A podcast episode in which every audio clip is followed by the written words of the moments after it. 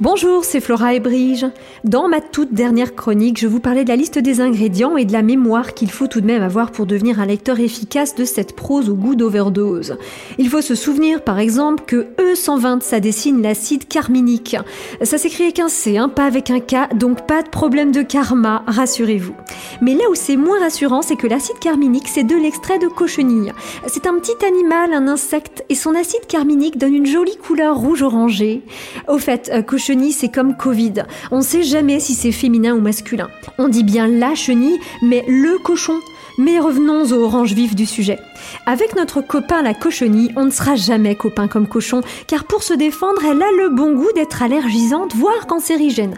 Bon goût au sens figuré, bien sûr, puisque ça n'a pas de goût du tout, puisque son seul but, c'est d'être un colorant.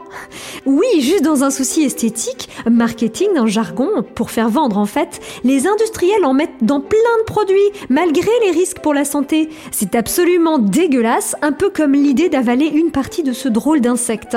D'ailleurs, réfléchissez, vous le connaissez sûrement cet insecte. Il peut parasiter vos plantes d'intérieur et notamment votre yucca préféré. Et comme il n'y a pas de hasard, yucca, c'est aussi le nom d'une application que vous pouvez installer sur votre smartphone pour scanner le code barre des produits, décrypter leur composition et vous faire gagner beaucoup de temps et même d'argent quand vous faites vos courses.